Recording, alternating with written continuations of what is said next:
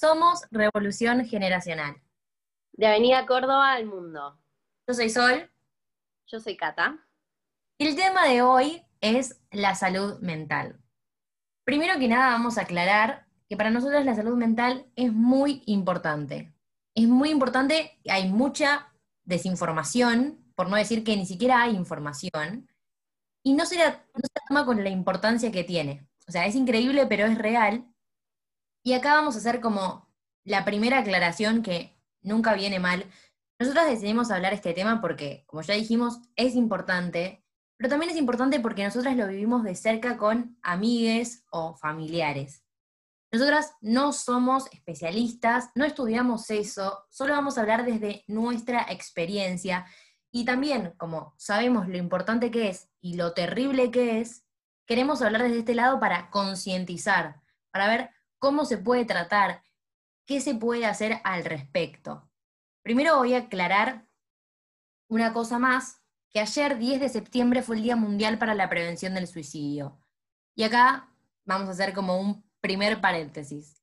Voy a decir un dato que fue chequeado según la OMS. Hay unas 800.000 personas que se suicidan cada año, lo que representa una tasa estimada de 11,4 muertes por cada 100.000 habitantes.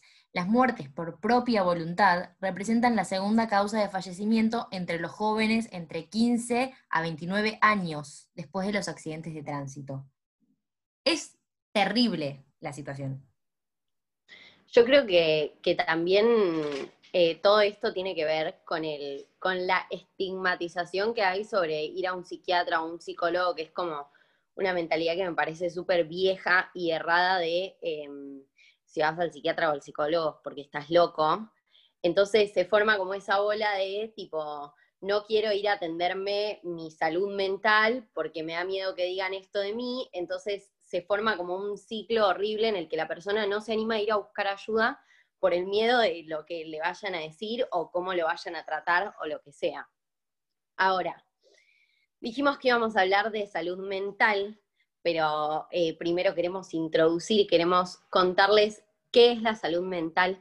Según la Organización Mundial de la Salud, la salud mental se define como un estado de bienestar físico, mental y social, y no es solamente la ausencia de enfermedades, básicamente.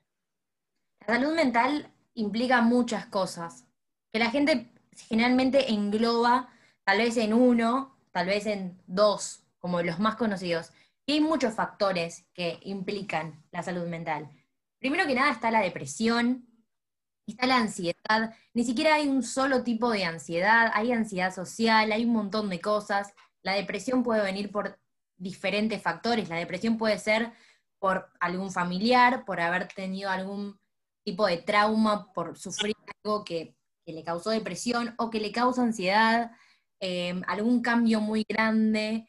Eh, algún problema médico, son muchas cosas que pueden causar depresión o que pueden causar eh, ansiedad, social. Y esto es muy importante más que nada en este tiempo en el que estamos. Estamos en un periodo de aislamiento social y preventivo hace mucho tiempo.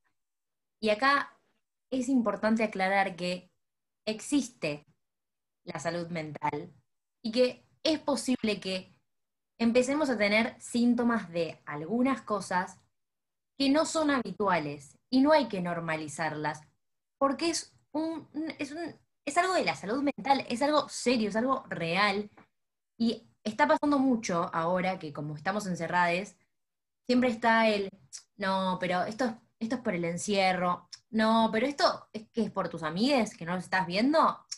Cuando los veas vas a ver que se te pasa todo. No, yo estoy en la cama hace una semana porque, no sé, porque estoy cansada. No. O sea, no lo normalicemos porque puede implicar un montón de cosas y es muy importante empezar a tratarlas con seriedad. La depresión y el suicidio también están muy ligados y, todo está muy ligado con todo eso que decía Cata.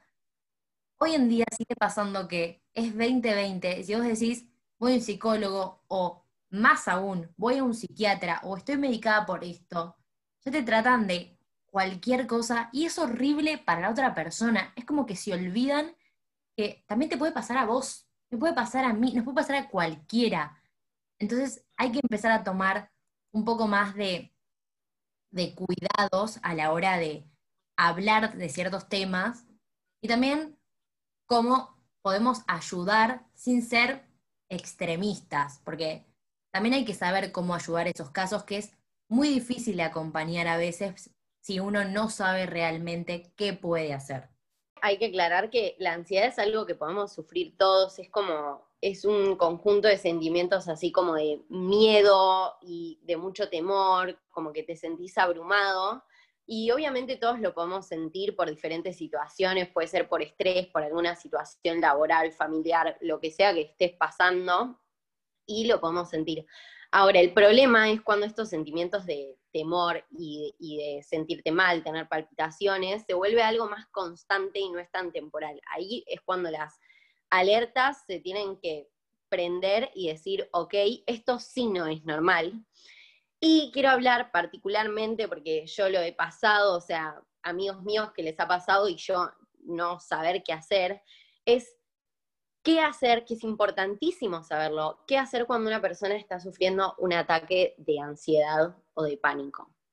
¿Ok? En primer lugar, es importantísima la respiración, es tratar de hacer que la otra persona pueda seguir tu ritmo de respiración, ¿sí? Después también ir a un lugar entre comillas, seguro, que, no tenga muchos ruidos así muy estridentes o que no haya mucha gente para que la persona pueda pasar la crisis como más en tranquilidad. Y por favor, no usar frases como, no pasa nada, o tranqui, tranqui, no está pasando nada, porque a la persona le están pasando un montón de cosas por adentro. Entonces, como que decir eso no ayuda, Em, también es muy importante no ser invasivo, no tratar, de, no tratar de tocar o abrazar a la persona, em, tratar de no hacer movimientos bruscos o repentinos. Y si tenés ganas de, abrazar a la persona o crees que así lo puedes ayudar, preguntarle, decirle, te puedo abrazar, te puedo agarrar la mano, eh, y de esa forma va a ser más llevadero para la persona. Eh, también puede servir en algunos casos, no en todos, em, cambiar el foco, como distraer a la persona, tratar de, que se concentre en otra cosa. Y si a la persona a la que le está pasando es alguien em, que está en tratamiento psiquiátrico para su ansiedad, em, preguntarle si tomó los remedios es importantísimo y si no lo hizo, que lo haga. Totalmente. También Em, hay algo que quiero agregar, que cada persona es diferente y puede reaccionar de manera diferente. A mí me pasa que muchas veces tuve que preguntar como qué preferís y esas cosas y a veces funcionaba, pero de pronto hay gente que no puede hablar y se paraliza un poco de hablar, entonces no sirve de nada que si yo ya veo que a la primera no me responde, es como darle un tiempo, porque yo puedo querer ayudar, pero tal vez de tanto preguntar o che, ¿puedo hacer algo? ¿Querés que te ayude con esto? ¿Querés hablar? Y la otra persona no me está respondiendo. Es importante como darle ese aire, ese espacio. Si no me está respondiendo es por algo, o sea, por algo es, y no es con vos, no es por la situación, no es por... Es algo que está pasando dentro de, su cuerpo, de su mente, nosotros no podemos tratar de ayudar. Hay veces que si yo pregunto y no responden, ok, por algo es. Y está todo bien. Esperemos y seamos respetuosos con la otra persona. De eso queríamos hablar en el episodio de hoy. Así que espero que le den importancia, que, que entiendan que a partir de ahora puedan tener un par de herramientas más. Así que eso fue todo por el capítulo de hoy. Somos Revolución Generacional de Avenida Córdoba al mundo.